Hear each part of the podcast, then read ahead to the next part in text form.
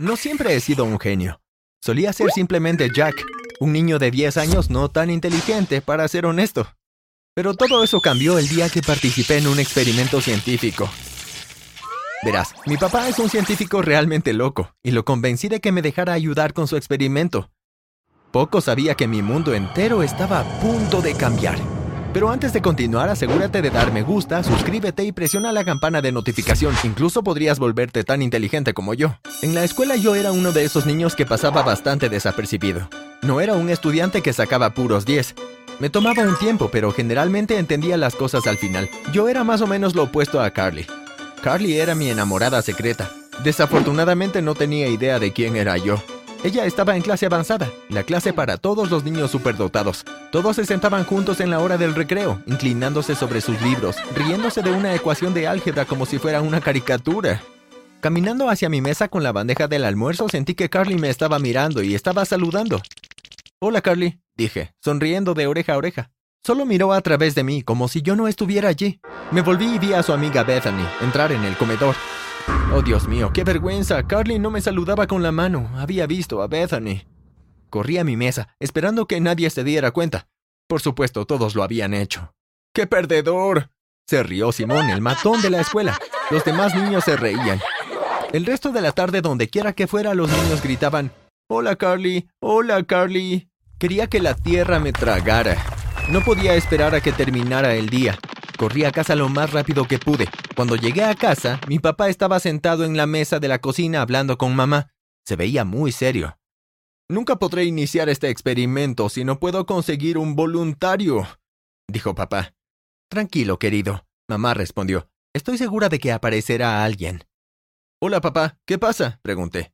No molestes a tu padre, Jake. Está ocupado. No, no, está bien, dijo papá. Siempre tengo tiempo para hablar con Jake. Papá me explicó que estaba en medio de un experimento asombroso que podría cambiar el mundo, pero necesitaba un voluntario y no podía encontrar uno. Yo lo haré, dije. Papá se rió. Eres demasiado joven, Jake, dijo. No, no lo soy. Por favor, papá. Quiero ayudar, dije. Papá miró a mamá y ella sonrió. Está bien, si él quiere ayudar y estás confiado de que es seguro, entonces puede. Así terminé siendo el conejillo de indias en el experimento de papá. Fui con papá a su laboratorio, hizo un montón de pruebas y decidió que estaba en condiciones de seguir adelante. Me acomodó en una silla y me conectó un casco en la cabeza. Pulsó un interruptor y creo que me desmayé. Cuando volví a abrir los ojos, aparentemente habían pasado cinco horas y el experimento había finalizado. Todo salió bien, estaba tan feliz de ayudar a papá. No pasó mucho tiempo cuando comencé a notar que las cosas habían cambiado. De repente no podía esperar a aprender nuevas cosas, solo quería estudiar y estudiar. Pasaba todo mi tiempo libre buscando en Internet cada vez más información sobre todos los temas posibles. Leí una enciclopedia completa en un fin de semana. Las preguntas de matemáticas simplemente las podía hacer sin problema. Mis maestros se dieron cuenta de mi mejoría. Me trasladaron a clase avanzada. Al principio estaba un poco nervioso, pero pronto me di cuenta de que era tan inteligente como todos en la clase. De hecho, yo era el mejor. Fue entonces cuando Carly empezó a notarme. Lo mejor de estar en clase avanzada es que pude sentarme con Carly y sus amigas durante el recreo. Sabía que una vez que Carly me conociera, se daría cuenta de lo lindo que era. Incluso me invitaron a fiestas con ellos. Carly no me hablaba mucho en las fiestas, pero yo estaba feliz de estar allí. Sabes literalmente todo, me dijo una tarde cuando salíamos de la escuela. Hay un concurso en el ayuntamiento sobre conocimientos generales. Me dio un volante y salió corriendo en busca de sus amigos. Solo la miré. Estaba totalmente enamorado. Finalmente desapareció de la vista y miré el volante. La competencia era este sábado y el premio mayor era de 500 dólares. ¿Podría hacerlo? Sabía casi todo. Decidí que me inscribiría en la competencia. El sábado en la mañana mi estómago se revolvía como una lavadora. Estaba tan nervioso. ¿Qué había estado pensando? No era lo suficientemente inteligente para ganar. Papá me llevó a la ciudad y me dejó en el ayuntamiento. Buena suerte, Jake, dijo papá. Recuerda que lo importante no es ganar, es participar. Sabía que papá no tenía mucha fe en mí. ¿Por qué pensaría que yo podía ganar? En realidad, nunca había tenido un buen informe escolar. Si no podía sacar una nota A en la escuela, ¿cómo iba a ganar una competencia? Llegué temprano. Encontré al hombre del escritorio y le entregué mi formulario de inscripción. Me lo quitó y me dijo que me sentara en la sala de espera hasta que llamaran por mi nombre. Había otros 20 niños sentados allí, algunos sentados tranquilamente, otros leyendo frenéticamente sus notas escritas a mano. Revisión de última hora, supongo. Hola, dijo la chica sentada a mi lado. Soy Sara. No te he visto en ninguna de las competencias antes. Es mi primera, respondí. Estarás bien. Oh, ese es mi nombre, dijo mientras se levantaba para irse. Nos vemos en el otro lado. Luego llegó mi turno. Entré en la sala y frente a mí había un panel de jueces. Me hicieron 50 preguntas de conocimientos generales. Los respondí bien. Se miraron un poco sorprendidos, pero dijeron que había pasado a la siguiente ronda. Los 10 primeros tendríamos una competencia de ronda rápida. El primero en presionar el timbre y responder correctamente todas las preguntas ganaría. Y gané. No lo podía creer. 500 dólares. Era más dinero del que había tenido en mi vida. Corrí a casa e irrumpí en el salón. ¡Gané! ¡Gané! Les grité a papá y a mamá. Me miraron sorprendidos. ¿Qué ganaste, Jake? preguntó mamá. Una competencia y obtuve 500 dólares, exclamé. Mamá y papá se miraron sorprendidos. Bien hecho, Jake, dijo papá. Será mejor que lo hagamos participar en más competencias. Así empezó todo. Fue un torbellino de competencias y las gané todas. Papá me llevó de pueblo en pueblo por todo el país para que pudiéramos participar en todas las competencias posibles. Para ser honesto, fue bastante agotador. A veces me cruzaba con Sara en las competencias. No tú otra vez, ella decía.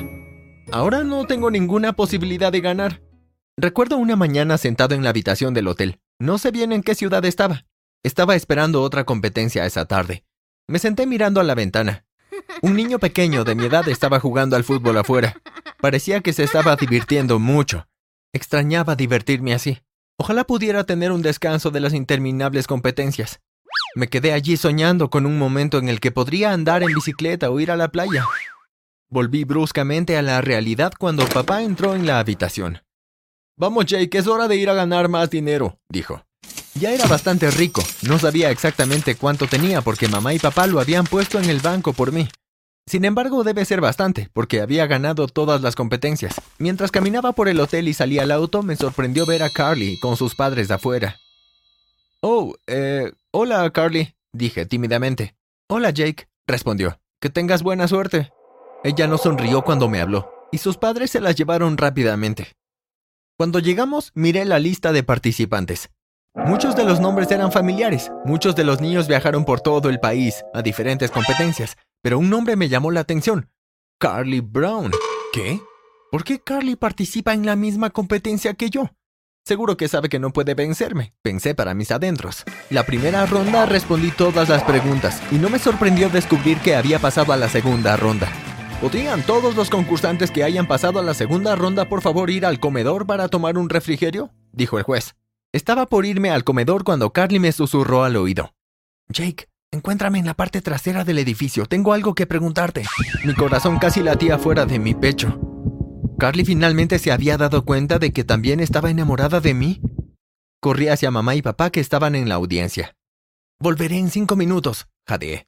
Está bien, cariño, dijo mamá, pero no llegues tarde. Corrí a la parte trasera del edificio. ¿Dónde estaba Carly? Miré a mi alrededor, pero no la vi. De repente sentí que alguien me agarraba por detrás. No pude ver quién era. Intenté gritar, pero no pude. Alguien me tapó la boca con la mano. No te resistas y estarás a salvo, dijo una voz ronca.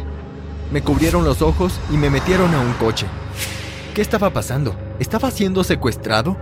Mis padres no eran ricos. ¿Esperaban algún tipo de rescate? Finalmente el coche se detuvo y me sacaron a rastras. Me sentaron en una silla. Ahora te vamos a quitar la venda. No grites. Dijo la misma voz áspera. Mis ojos estaban cargados por la luz brillante del sol, por lo que no podía ver bien. ¿Qué quieres conmigo? pregunté. No tengo dinero. Los secuestradores se rieron. No buscamos tu dinero, dijeron. Ya nos han pagado por este trabajo. Tu competidor solo te necesita fuera una o dos horas. Bueno, solo hasta que hayan ganado la competencia. ¿Quién? ¿Qué competidor? grité. Carly Brown, respondieron. Mi corazón solamente se hundió. Realmente no me importaba la competencia, pero ¿cómo podría traicionarme el amor de mi vida? Fui un tonto. Pensé que le gustaba, pero estaba conspirando todo el tiempo para deshacerse de mí. Está bien, pueden dejarme ir, dije. No volveré a la competencia ahora. Oh, no, no tan rápido, dijeron. Nos hemos dado cuenta de que hay algo que puedes hacer por nosotros. Queremos que nos hagas un suero de la verdad. ¿De qué están hablando? ¿Por qué querrían un suero de la verdad? ¿Sabes cómo hacer uno? Preguntaron. Por supuesto, respondí, pensando en un plan. Lo sé todo, pero ¿para qué quieren un suero de la verdad? Lo necesitamos para usarlo contra gobiernos extranjeros. Queremos que nos cuenten todos sus secretos y luego gobernaremos el mundo. Esta gente está loca. Nunca se saldrán con la suya. Pero si voy a escapar de ellos, tendré que seguirles el juego. Pensé dentro de mí. Está bien, les daré todos los ingredientes que necesitarán. Me entregaron un papel y anoté una larga lista de ingredientes. Ahí lo tienes, dije. El hombre miró el papel y le dijo a su amigo, Ve, busca todo lo que está en la lista y tráelo. Esperaré aquí con Jake. Esperamos una eternidad hasta que el hombre regresó con todos los ingredientes de la lista. Asegúrate de seguir las instrucciones, dije. Mezclaron casi todo hasta el ingrediente final. Cuando el hombre lo inclinó, me preparé. ¡Bang! Y de repente hubo un gran estallido. No lo sabían, pero les había dado una lista para hacer una bomba y romper un agujero en la pared. Cuando el humo se disipó, los vi conmocionados y aturdidos. Era ahora o nunca. Salté y corrí a través de la pared y calle abajo tan pronto como pude. No me detuve a ver si me seguían o no. Solo corrí y corrí. Al final me quedé sin aire. No pude correr más. Me lancé a un callejón oscuro y contuve la respiración. Mi corazón sonaba tan fuerte que estaba seguro de que si me seguían lo oirían. Esperé unos minutos, pero no vino nadie. Miré desde la esquina hacia la calle principal. No había nadie. Al otro lado de la calle vi un letrero intermitente de la estación de policía. Sabía lo que tenía que hacer. Fui a la comisaría y conté todo al hombre del mostrador. Bueno, será mejor que entres y te tomes una buena taza de té, dijo. Has tenido un gran día. La policía dejó saber a mis padres lo que sucedió. Yo estaba sano y salvo. Parecía que solo cinco minutos después, mamá y papá estaban corriendo por la puerta de la estación de policía. Estábamos preocupados por ti. Lo sentimos y te hemos presionado demasiado, dijo. No tienes que participar en más competencias. ¿Pero cómo llegaron tan rápido acá? Pregunté. Entonces noté a Sara parada detrás de ellos. Sara te siguió cuando fuiste a encontrarte con Carly y lo vio todo, dijo papá. Sabía que Carly estaba celosa de ti y sospechaba de sus motivos. Ella vio que te secuestraban y nos contó todo. Hemos estado en la comisaría todo el día. Miré a Sara y ella sonrió tímidamente. Gracias, dije. Tal vez podemos ver una película el fin de semana. Me gustaría eso. Ella respondió.